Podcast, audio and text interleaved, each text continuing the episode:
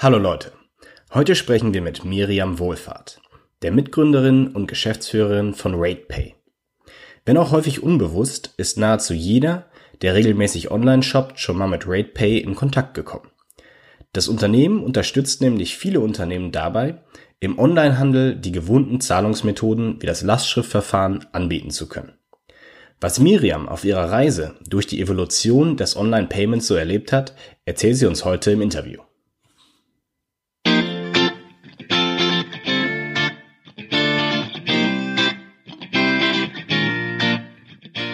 Hier ist Hashtag Digital, euer Digitalisierungspodcast.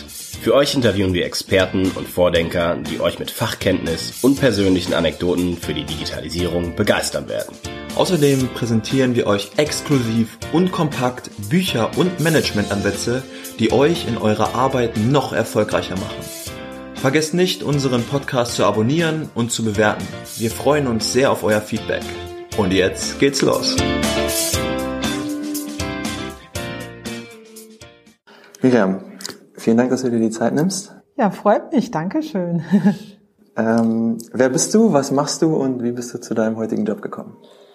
Okay, also mein Name ist Miriam Wohlfahrt. Äh, ich bin die Gründerin und Geschäftsführerin von RatePay. Das ist ein Anbieter für Zahlungsverkehr in Deutschland.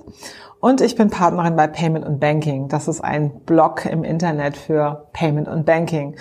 Ähm, wie komme ich denn dazu, zu diesem ganzen Thema? Vielleicht kurz, ähm, was mich dazu bewogen hat und wie der Werdegang eigentlich abgelaufen ist. Also, ich habe nach meinem Studium VWL und Politik, was ich äh, frühzeitig beendet habe, aber nicht mit erfolgreich, sondern unerfolgreich, äh, und vielen Auslandsreisen in der Reisebranche gearbeitet und dort bin ich Ende der 90er Jahre äh, an das, äh, also ganz am Ende der 90er an das Thema gekommen, Online-Flugtickets und äh, wie werden die eigentlich bezahlt. So kam ich auch äh, durch Zufall an eine Firma, die hieß damals Bibbit.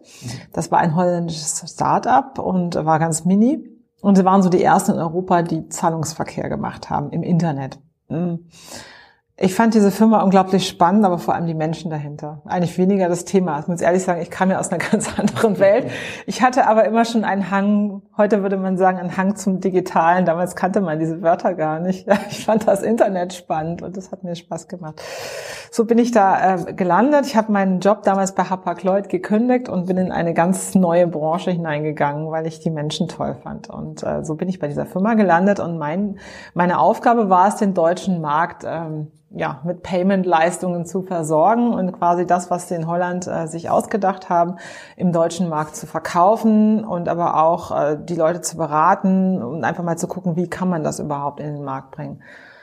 Das habe ich viele Jahre gemacht und äh, das war auch nachher ganz erfolgreich. Die Firma wurde ganz erfolgreich. Die ist ähm, 2004 verkauft worden an die Royal Bank of Scotland. So bin ich dann Bankerin geworden, ja, ganz unfreiwillig. Und äh, die Firma wurde umbenannt in WorldPay. Also heute gibt's WorldPay noch und äh, die sind dann ja durch, auch durch Krisen gegangen, durch die RBS in der Bankenkrise, aber die haben das überlebt, immer wieder verkauft worden, auch an Private Equity. Und letztes Jahr ist zum Beispiel WorldPay von der Börse rausgekauft worden von einem äh, amerikanischen Unternehmen, ich glaube für 11 Milliarden. Also nur mal um so Größenordnung zu geben, was aus diesen kleinen Mini-Anbietern mal geworden ist von damals. Aber ja, ich bin dort 2008 raus habe dann für ein anderes Unternehmen kurzzeitig gearbeitet, für das ich ähm, ähnliche Produkte allerdings im, im White-Label-Bereich. Das heißt, wir haben solche sogenannte, man nannte das Payment Service Provider, also Unternehmen, die die Infrastruktur für Online-Bezahlung zur Verfügung stellen über eine Schnittstelle, also möglichst einfach. Das habe ich dann quasi für einen anderen Anbieter gemacht und habe dann ähm, solche Kunden betreut äh, im Bankbereich und im, ja, große Banken und große Payment-Anbieter, die einfach technische Lösungen haben wollten. Denen habe ich das beraten, verkauft und mit denen habe ich was an den Start gebracht. Und wir waren dann an einem Projekt dran, 2008. Da haben wir uns Gedanken darüber gemacht, wie können wir eigentlich in Deutschland den Zahlungsverkehr wirklich gut machen. Mhm. Zu der Zeit bestand Online-Payment vor allem aus Kreditkarte und PayPal. Und schlechten Lösungen im Lastschriftbereich. Also das war einfach nichts Gutes. Und ich habe mir so sehr gewünscht, dass man das besser machen kann. Dass es einfach eine bessere Lösung gibt für den Händler, dass er sich keine Sorgen machen muss, wenn Lastschriften platzen. Und dass es eben auch etwas gibt für Rechnungskauf, was eben eine typisch deutsche Zahlart ist und etwas für Ratenkauf, was eben ohne Postident funktioniert. Ähm, das habe ich mit damals meinen Mitgründern sehr heftig diskutiert und wir kamen zum Schluss, dass man so etwas machen müsste. Und man könnte ja auch so eine Firma, man könnte ja auch etwas daraus machen. Wir waren aber nicht so typische Gründer, ähm, vielleicht auch eher so, ich sag mal, vom Fach oder eher so produktbesessen. Ähm, wir brauchen so ein bisschen Hilfe von außen haben uns die dann in Form eines quasi, würde man sagen, also damals gab es halt noch nicht so das war also Oliver Beste war quasi unser Mentor, Angel, Startup-Berater und und und. Der hat uns sehr stark geholfen damals, auch, auch einen Businessplan zu schreiben und so weiter. Ja, mhm. weil wir wir hatten diese Idee, wir waren da sehr von überzeugt und wir haben auch dann, ich habe Kunden von mir gefragt, habe gesagt, okay, könntet ihr euch vorstellen, wenn wir jetzt sowas, wenn es so eine Firma geben würde, die sowas macht, würdet ihr das nutzen wollen? Und ein paar haben gesagt, auf jeden Fall. Mhm. Und okay, es ist also einfach zu erklären, was wir machen und wir hätten schon potenzielle Kunden. Also gar keine so schlechte Voraussetzung für ein neues Produkt, was Dinge einfacher und schneller und schöner macht. Ja, so haben wir das dann äh, ins Leben gerufen. Es war nicht so ganz einfach, die Geburt von RatePay.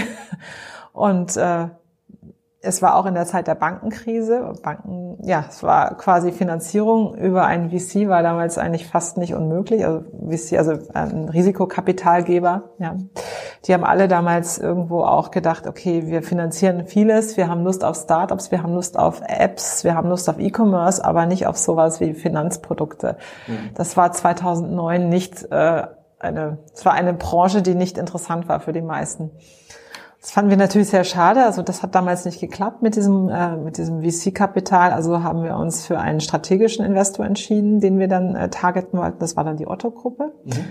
Äh, mit denen hatten wir dann Gespräche und konnten die auch davon überzeugen, dass wir ein, ein tolles Team sind, ein tolles Produkt haben und äh, dass die investieren. Und so kam das dann alles. So hat Otto irgendwann 2010 war das, also wir haben die Firma gegründet ähm, im Dezember, also anfangs erstmal, also Dezember 2009 mit eigenen Mitteln, das erste halbe Jahr auch quasi ohne Finanzierung gearbeitet. Dann ist Otto eingestiegen im Mai 2010 und ja, wir sind dann an den Start gegangen, aber mit einer sehr, ich sag mal, rudimentären Lösung, wenn man das gegen heute vergleicht. Mhm. und aber wir mussten diese Lösung einfach besser bauen. Ja, also wir brauchten dann einfach nachher weiteres Kapital und ähm, wir hätten auch theoretisch an dem Punkt damals war es sehr schwer, RatePay so weiter zu betreiben, wie es damals war. Otto hat uns damals ein Angebot gemacht, dass wir quasi die Firma an Otto verkaufen und äh, dass wir quasi angestellt sind. Und äh, so ist das dann weitergegangen. Wir haben dann zu Otto gehört. Viele haben damals gesagt, wie kannst du bloß, ja? Und äh, meine Mitgründer sind damals raus. Okay. Ich bin übrig geblieben und äh, ja, es war aber im Nachhinein alles gut, wie es gelaufen ist, weil das, was damals war, das war ja ein Mini, es war quasi die Idee, aber die hat noch nicht richtig funktioniert. Ja, es war eben noch vieles, war dann noch sehr, sehr rudimentär.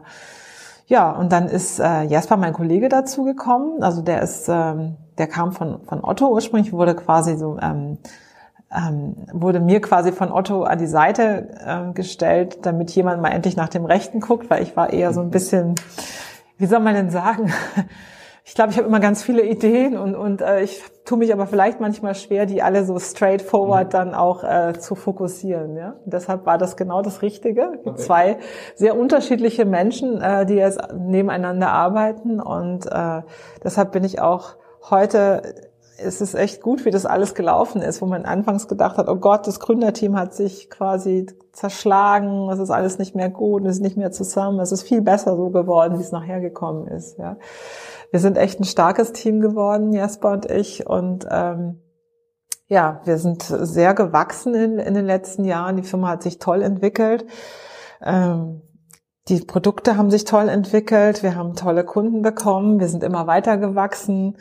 Ähm, wir sind 2000, ich muss gerade mal überlegen, in den Jahreszahlen, 2016 haben wir eine BaFin-Lizenz bekommen. Also wir sind BaFin-lizenziertes Finanzinstitut inzwischen. Wir sind dann letztes Jahr auch äh, verkauft worden an Advent International und Bain Capital, also an Private Equity.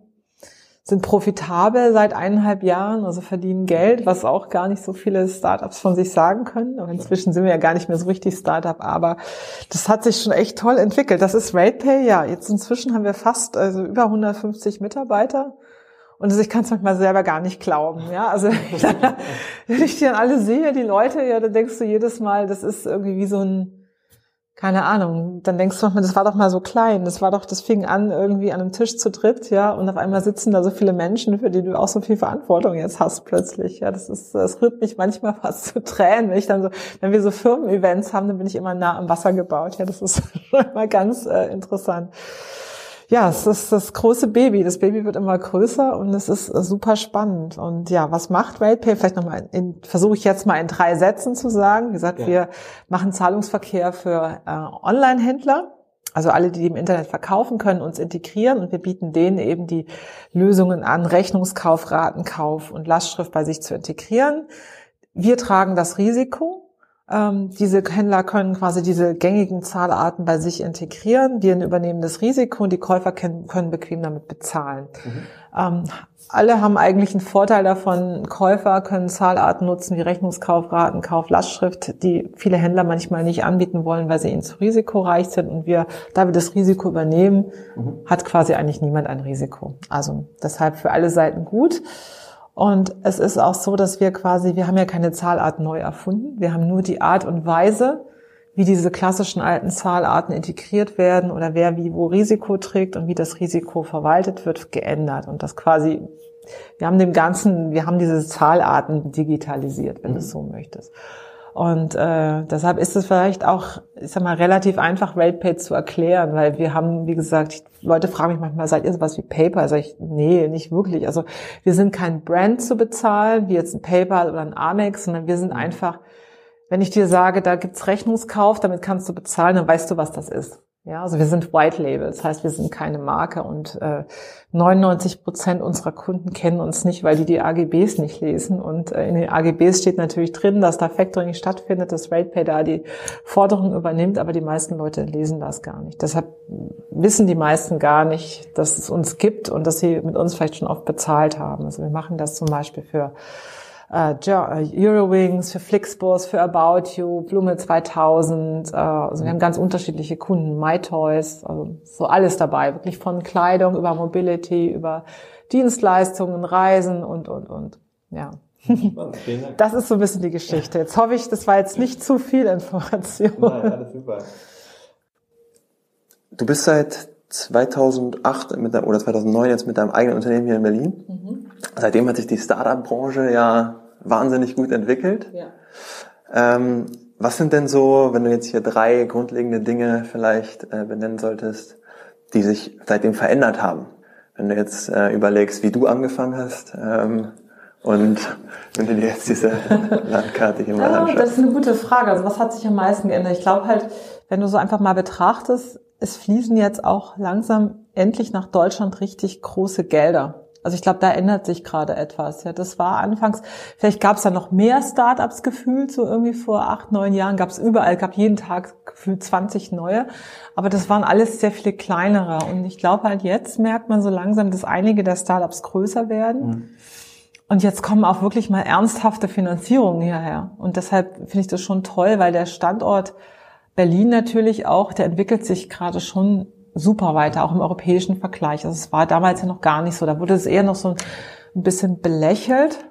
Und ich glaube auch, was sich verändert hat, dass die Wahrnehmung eine andere ist. Ich glaube, früher wurden viele Startups auch noch so ein bisschen belächelt. Auch 2008 noch. Und mal 2008 war das nicht auch in der Zeit hat auch Zalando angefangen. Mhm. Ja.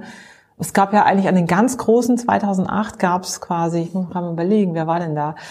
Ähm, also waren eBay quasi so die großen Online-E-Commerce, natürlich eBay, Amazon, Otto, die haben schon eine tragende Rolle gespielt. Dann gab es eben Notebooks billiger, die gibt's auch schon länger. Aber es gab gar nicht so eine, also im, im Shopping nicht so eine Vielfalt. Die ist eigentlich auch im Laufe der Jahre erst ein bisschen entstanden. Und auch so in der Wahrnehmung habe ich das Gefühl, es gab wenig größere Deutsche und die, und gerade der deutsche Mittelstand oder deutsche Unternehmen haben die Startups noch nicht so ernst genommen. Also es war eher so was, okay, so eine Spielwiese, die, die können da so ein bisschen spielen, aber richtig was auf die Beine stellen, die nicht so ein bisschen war das Denken. Und wenn man es aus der, ich sag mal, Fintech-Welt betrachtet, ja, Banken, mit denen wir 2008, 2009 gesprochen haben, die haben uns total belächelt. Also die haben, die haben gedacht, glaube ich, die sind ja, also die denken da, die sind irgendwie was, was Tolles, aber es ist doch ein Witz, was die machen, ja. Ähm, ich glaube, die haben uns, die waren zum Teil sehr arrogant, finde ich, auch in ihrem Verhalten. Also und haben das sehr, äh, ja, belächelt. Belächelt ist genau das richtige Wort. Also das finde ich schon, dass das sich stark geändert hat in den letzten Jahren. Ich glaube, inzwischen äh, hat man einfach erkannt, dass da doch einige ganz schön groß geworden sind. Ich meine, Zalando ist ein tolles Beispiel, ja. Und immer nur, es wurde immer nur gesagt, ja, die verdienen ja kein Geld und so weiter. Ja, das ist ja alles nur haha, bla bla bla und, und heiße Luft.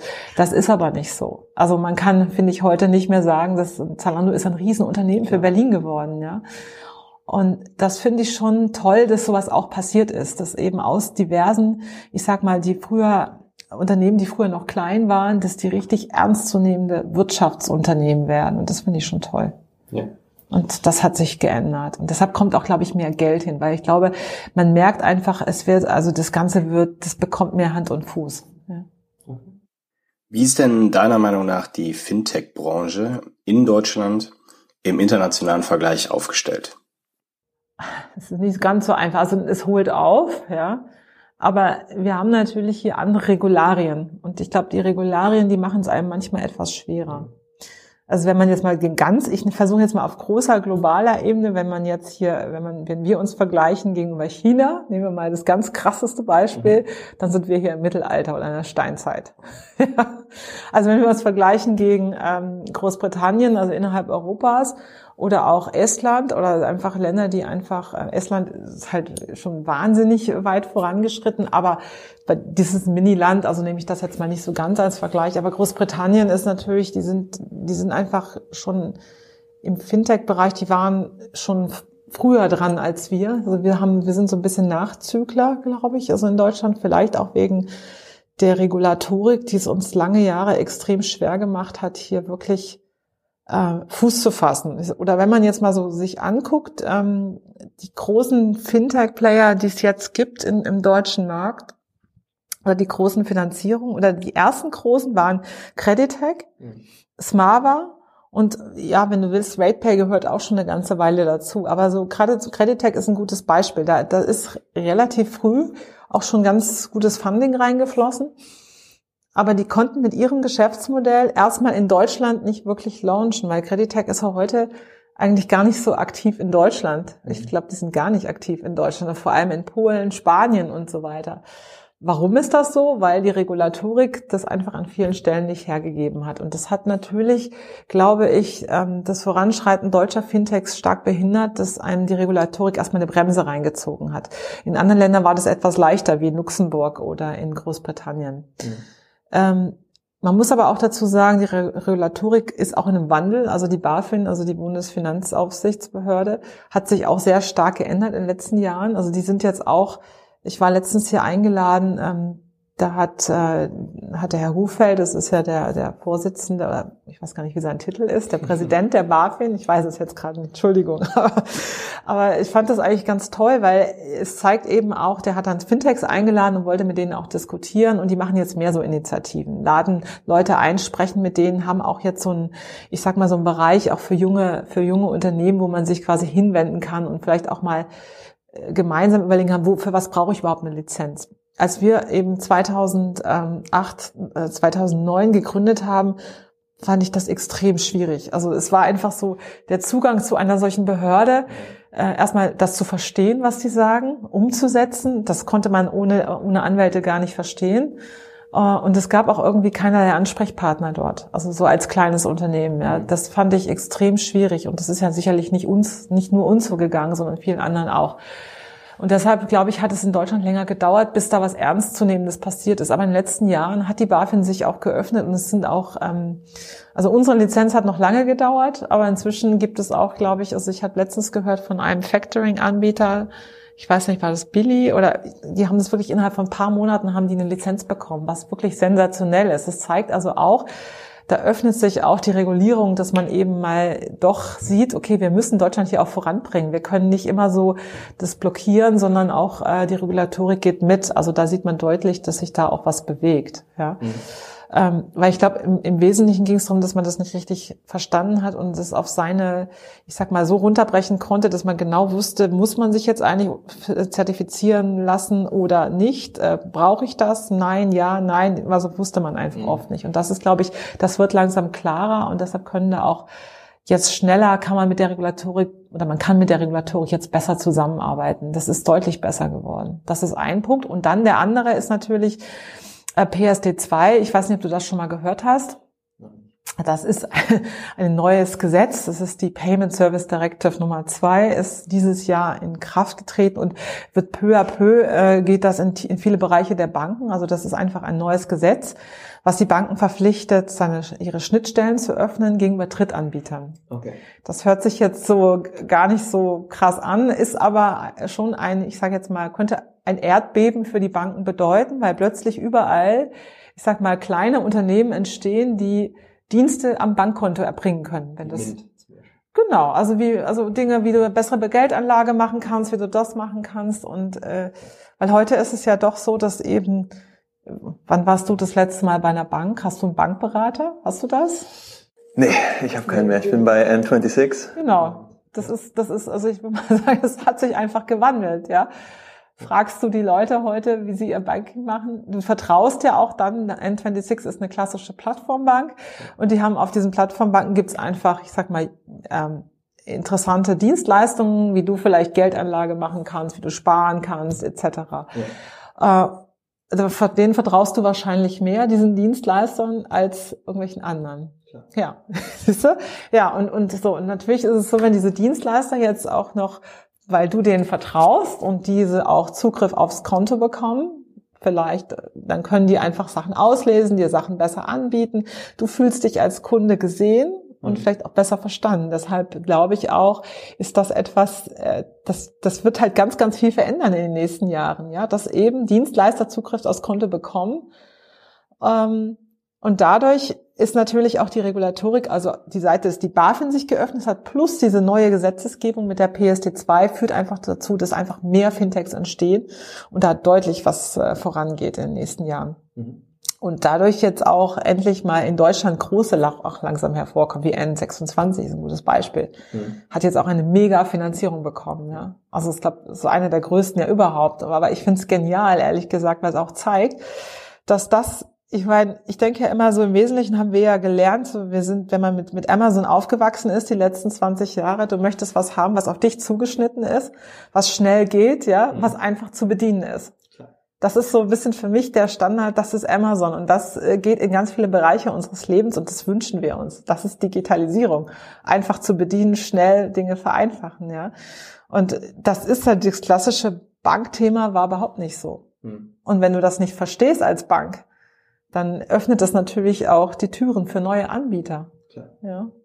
Und wenn die jetzt größer werden und mehr Finanzierung bekommen, dann sind auch die klassischen Banken, die haben vor ein paar Jahren auch darüber gelächelt, die haben die ausgelacht, die haben gesagt, ach, die haben ja keine Kunden und so, wie wollen die, wir haben ja so viele Kunden und so, was wollen die denn mit ihrem blöden Online-Konto da?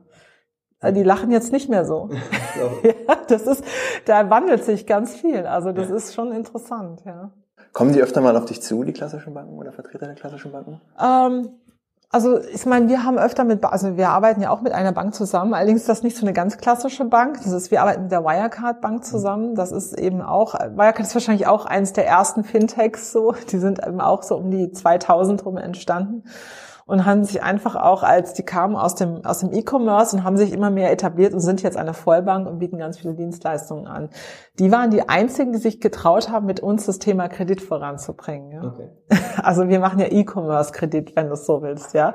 Die anderen Banken, denen wir das damals vorgeschlagen haben, wie unser Konzept da aussieht, die haben eigentlich gesagt, ah nee, nee, nee. Also das ist, das war dann wieder so, weißt du, nee, wir können es ja eh besser als ihr und ihr seid ja so typisch diese Vorurteile, dieses leicht arrogante Auftreten von wegen, nee, also wir sind da eh besser und äh, ihr seid ja nur so ein paar ein paar, ja, ich will sagen, wie soll ich dann sagen? Also so, wir wurden das wieder das Belächelt-Thema, mhm. das einen niemand ernst genommen hat. Und das ist so generell so ein Problem unserer Gesellschaft manchmal. Ja. Mhm.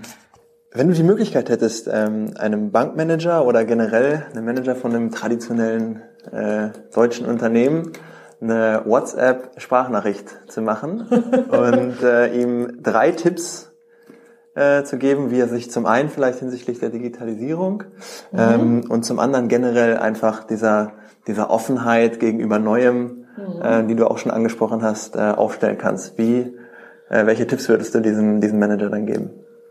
Also, okay, drei Tipps. Also ich will einmal sagen, äh, klassische Manager, du musst deine Mitarbeiter dafür begeistern, dass die das auch cool finden, dass man da mal neue Wege geht. Und du kannst es nicht von oben eintüten und sagen, so, ich war jetzt im Silicon Valley, es gibt jetzt hier folgendes Neues, das jetzt bitte umsetzen. Dann werden alle erstmal blockieren. Ja, also deshalb glaube ich, das bringt nichts. Man muss die Mitarbeiter abholen, man muss es denen transparent machen und man muss ihnen zeigen, für was konkret dann das sein könnte und dass sie Teil des Ganzen werden und auch davon profitieren. Ja, also ich glaube, wenn man die Mitarbeiter dafür begeistern kann, dann kriegt man das auch durch. Anders kriegt man es nicht. Das ist der Wesentliche. Dann glaube ich auch, dass es, ist, du hast gesagt, einen Manager, der das vorantreiben soll. Hm. Also ich bin ja der Meinung, dass es das, dieses Führungsbild, wie es früher so gab, dass das bald hoffentlich irgendwann mal aufbricht, weil es wird nicht mehr funktionieren diese alten Hierarchien, ja, auch, auch, das kann ich auch nur jedem DAX-Vorstand, wo wir heute immer noch wahrscheinlich 90 Prozent der DAX-Vorstände sind männlich, grauer Anzug, 55 plus, ja.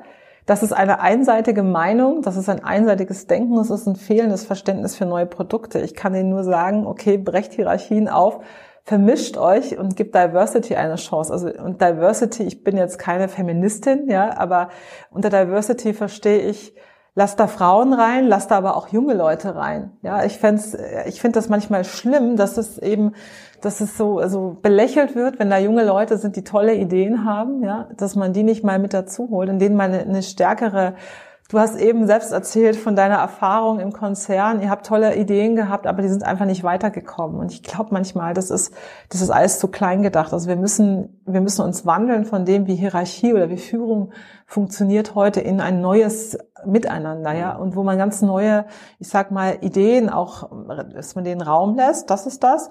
Und dann ähm, würde ich sagen, bitte habt mal keine Angst vor Fehler als dritten Punkt und probiert's einfach mal aus, einfach mal machen auch, vielleicht mit einem kleinen Produkt erstmal starten weil sonst kann man ja, wenn man es nämlich ewig lang dokumentiert, deutsche Ingenieurskunst, ja, also man schreibt erstmal ein langes Konzept, dann ist eh die Zeit irgendwann vorbei, dann braucht man das Produkt gar nicht mehr. Besser ist es mit einem vielleicht noch unfertigeren Produkt in einer kleinen, in einem kleinen Bereich zu starten, vielleicht nicht auf alle Kunden loslassen, aber erstmal zu gucken, wie funktioniert das, was kann ich da wie verbessern, an dem Produkt lernen und das richtig gut machen. Also nochmal, Mitarbeiter motivieren, äh, dazu bekommen, Hierarchien aufbrechen und äh, ja auch mal Mut zur Lücke, keine Angst vor Fehlern und einfach mal. Nike hat diesen wunderbaren Spruch, den finde ich eigentlich den besten der Welt, ist just do it. Ja. Super, danke dir. Zum Ende unserer Interviews äh, fragen wir unsere Gäste auch nochmal ein paar Fragen, die abseits äh, der eigentlichen Expertise liegen. Und äh, deshalb für dich die allererste Frage, Wozu hast du denn in letzter Zeit deine Meinung geändert? Ja, so zwei, also so zwei Themen. Also eins ist, ähm, wir hatten es letztes Mal darum, was sind eigentlich die großen Themen unserer Zeit und hatten wir darüber gestritten bei Virtual Reality. Und ich habe gedacht, ich weiß nicht, ob das so für mich ist. Und dann habe ich das aber mal ausprobiert und muss sagen, ich finde es echt äh, sensationell, was man damit machen kann. Also da habe ich meine Meinung geändert in so, wo ich erst dachte, ach ja, auch so ein Buzzword oder mhm. sowas, ja. Nein, da habe ich meine Meinung echt geändert und finde es äh, super interessant. Wo habe ich noch meine Meinung geändert? Ich glaube, so, das ist immer in diesem Frauen, Männer und äh, jetzt bin ich schon wieder bei diesem Feministenthema. ja. Also ich habe früher immer so für mich gedacht, eigentlich will ich mich da gar nicht so einmischen, weil ich selber, ich habe mich in dieser ganzen Debatte, auch MeToo und so weiter, also ich habe mich nie benachteiligt gefühlt. Ich habe immer tolle Kollegen gehabt und ich bin auch nie, ich bin immer weitergekommen in meinem Leben und zwar auch nie, ich war nie diskriminiert, aber ich sehe das einfach, dadurch, dass ich ja als Frau in einer Männerwelt äh, aktiv bin, es gibt einfach zu wenig Frauen. Und deshalb habe ich meine Meinung darüber geändert, dass man sich da auch irgendwie mehr engagieren muss. Mhm. Und äh, ich glaube, das ist wichtig, einfach für eine bessere Gesellschaft in der Zukunft, dass die mehr durchmischt wird. Ja. Mhm. Und ich habe meine Meinung noch geändert. Früher habe ich gedacht, man braucht also Quoten, um Gottes Willen, ist das Schlimmste überhaupt. Heute glaube ich, man sollte versuchen, als Unternehmen eine einzuhalten, sich mhm. persönlich eine zu setzen. Ähm, das sind Dinge, da denke ich viel drüber nach und das habe ich früher als nicht so wichtig angesehen. Ich glaube, das finde ich inzwischen, das finde ich nicht nur, ich glaube, das finde ich inzwischen sehr wichtig und ich würde mir auch wünschen, dass man die Männer stärker dazu bekommt, das auch als wichtiges Thema zu empfinden, weil ich kann mir nur vorstellen, dass eben die Männer, die sich trauen, dieses Thema Empowerment für Diversity, sei es jetzt für Frauen, junge Leute, Minderheit, alles, egal, das aufzubrechen und darüber auch mal zu reden und da mitzugehen, ja, mhm. und das vielleicht auch als ihr Thema zu machen. Die machen mhm. sich so viele neue Fans, ja, das sehen die heute. Also ich glaube, das wird oft nicht gesehen. Und was mir nicht gefällt, ist so ein bisschen manchmal diese Debatte, die geht mir manchmal zu sehr in eine Richtung, so das Female Force mhm. und sowas. Das macht ja schon wieder so ein, das macht ja schon fast Angst, also, also als Mann, ja, wenn man das dann sieht. Das finde ich nicht gut und deshalb würde ich mir wünschen, ähm, dass man da mehr macht und die Männer mehr als, ich sag mal, Teil des Ganzen auch mit, mit integriert in dieses, okay, und das nicht nennen Female Force, sondern irgendwie Future Force. Mhm. Und äh, das würde ich mir wünschen, ja. Und also wie gesagt, Meinung geändert, weil ich glaube, ich muss mich da auch mehr einbringen und engagieren, weil man hat durchaus gerade so als im, im Bereich, wenn man ein Unternehmen mitleitet, hat man schon Möglichkeiten, da was zu tun und auch äh, da als Vorbild eben auch äh, da zu sein oder vielleicht auch das einfach zu stärker zu forcieren. Also wir sind bei RatePay relativ viele Frauen, ähm, sind über 40 Prozent, was ganz cool ist. Mhm. Wir haben weibliche CTO, wir haben auch weibliche Entwickler, wir haben jetzt bei einem Hackathon mitgemacht, ja. Mhm. Der weiblich war, ich glaube zwar nicht immer, ich bin eigentlich nicht so für diese Trennung. Auf der anderen Seite, glaube ich, ist es wichtig, dass man einfach dem auch mal eine Bühne gibt. Ja, und auch mal weiblichen äh, Entwicklern mal zeigt, wow, da gibt's auch viele andere. Das ist eigentlich ein cooler Job, ja. Und das mhm. ist vielleicht eben auch das, und das glaube ich ist wichtig, ähm, auch meine Meinung geändert, dass man das mehr nach außen trägt und das zeigt. Ja. Gibt es denn außerhalb deiner beruflichen Expertise ein Thema, über das du gerne einen TED Talk halten würdest? Und wenn ja, welches Thema wäre das? neben meiner Beruf, also ja, da könnte man eben auch in dieses Thema gehen. Also ich habe mir letztens darüber Gedanken gemacht, weil ich gefragt worden bin, was glaubst du eigentlich, was würde es denn bringen? Warum, warum braucht man denn überhaupt so weibliche Entwickler? So eine Diskussion hatten, ja. ja.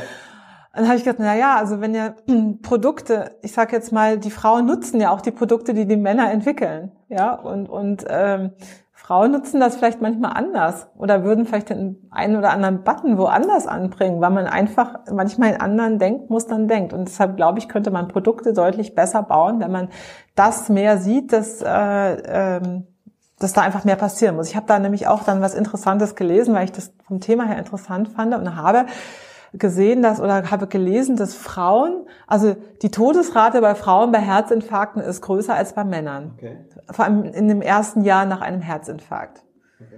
Dann wiederum wurde, das, das war eine ganz interessante These, dann wurde nämlich abgeleitet, dass die meisten aber Kardiologen oder Ärzte, die sich damit beschäftigen, das sind zu wenig weibliche Forscher. Mhm.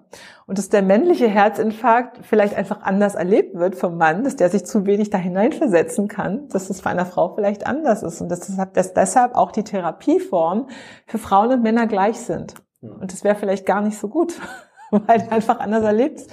Und wirklich äh, Studien zeigen eben einfach auf, dass, ähm, dass das so ist, dass mehr Frauen sterben. Und das finde ich schon, also nicht in der Summe, aber eben in, in dem ersten ja, Jahr, ja, innerhalb, also in, nach dieser Therapie. Das finde ich schon interessant. Und es ist eigentlich ähnlich wie mit dem Produktdesign dass ich wichtig finde, dass es, dass es, das nutzen alle Menschen und wenn alle Menschen das nutzen, dann sollte es nicht nur von einer von einer, ich sag mal, Art Menschen gemacht werden, weil ich glaube doch, es gibt Unterschiede zwischen Mann und Frau, ja. ja. Wo man sich das oft wünscht, dass ja. es nicht so wäre, aber die sind, ich glaube, manchmal sind die einfach anders, wie man Dinge bedient oder wie, wie einem Sachen vielleicht leichter oder schwerer fallen, ja.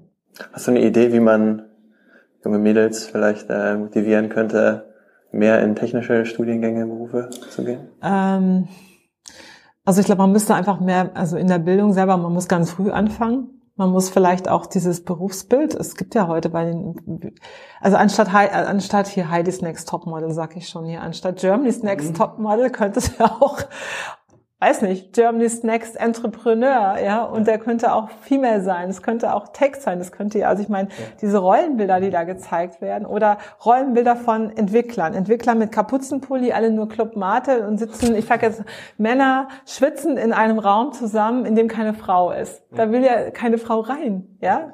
Zeig andere Fotos, zeig Fotos von einem Female Hackathon, ja, wo viele Frauen sitzen die, die bekommen zwar als gut in der Goodie Bag ist auch mal Lippenstift drin, ja, aber es geht ja nicht darum, aber es ist einfach darum, dass man einfach mehr Vorbilder zeigt, ja, mehr Bilder zeigt, was gehen kann und dass man vielleicht auch Mädchen ähm, empowert, da mehr zu machen. Aber die haben halt heute in der Schule, da fängt es ja schon an, die haben kaum Informatik. Ich meine, mhm. meine Tochter ist in achten, die haben eine Stunde in der Woche Informatik, mhm. ja dann ist es sehr häufig, dann spielen die in ihren Peer Groups. Jetzt hast du natürlich auch, äh, ich glaube, Jungs, Männer spielen mehr Computerspiele und mhm. haben dadurch oft, glaube ich, eine größere Nähe zum Programmieren. Ich glaube, das hat schon was damit zu tun. Ja. Weil auch schon die, Pro, die, die Computerspiele werden ja auch schon sehr stark auf Jungs aus mit Abschießen und Ballern und sowas. Ja, das ist ja. das, das, also an da finde ich auch, kannst du eben auch schon reingehen und sagen, okay, wie könntest du denn auch durch Gamification, die Spiele im Internet, die Mädchen stärker dazu kriegen, dass sie das auch cool finden, da was zu machen. Ja.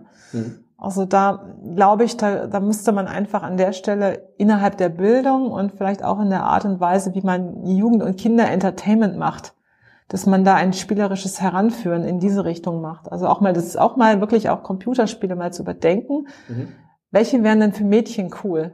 Ja, und wo könnten sie da vielleicht auch, wo sie aber auch selber so ein bisschen aktiv werden müssen? Also ich glaube, da könnte man anfangen, dass da einfach ein größeres Interesse für geweckt und dann natürlich auch andere Bilder dort platzieren. Ja. Ja, super, vielen Dank. Das Ganze nochmal mit einem sehr tiefgründigen, äh, ja. breiten Thema beendet, würde ich sagen. Ja. Ähm, hast du denn vielleicht noch ein paar abschließende Worte? Das wäre so das Erste.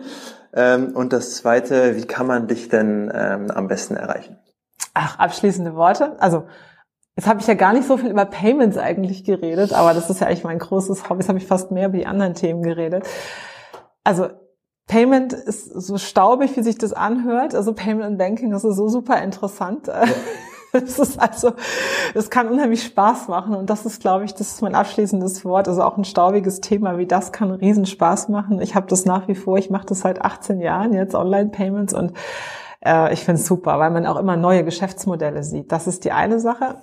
Und was wünsche ich mir noch? Ich würde sagen immer Embrace Change. Das ist zwar so schön amerikanisch, aber das im Deutschen ist es manchmal schwierig, dafür so ein schönes Wort zu finden. Ja, ich glaube, äh, es gibt, wir müssen, wir müssen einfach auch Dinge, die jetzt neu, es ist toll, wenn man sich damit auseinandersetzt und für sich das Positive daraus zieht. Dann kann man auch Technologie-Fan werden. Dann braucht man auch nicht die Angst davor haben. Ja, mhm. und äh, ja, ach erreichen kann man mich am besten gerne per Twitter. Okay. Ja, ich bin, also bei Twitter macht mir sehr viel Spaß. Ich muss sagen, ich habe das erst vor eineinhalb Jahren für mich entdeckt, aber ich finde das ganz interessant. Ich hole mir meine Weiterbildung darüber. Ich sagen, ich lese viel bei Twitter. Immer wenn ich in der Bahn sitze und keinen richtigen Internetempfang habe, dann gucke ich eben so, dann like ich die Sachen, die mich interessieren oder äh, retweete das, ja, oder äh, ziehe mir das einfach und lese diese Artikel dann in Ruhe. Ähm, aber gerne auch per Direktnachricht über Twitter oder über auch LinkedIn auch Xing, aber lieber Twitter oder LinkedIn.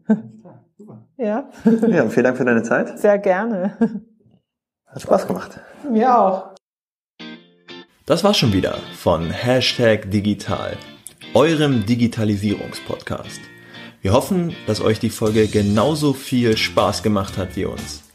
Bitte kommentiert und teilt uns eure Meinung auf unserer Website www.hashtagdigital.blog, bei Facebook oder bei LinkedIn mit.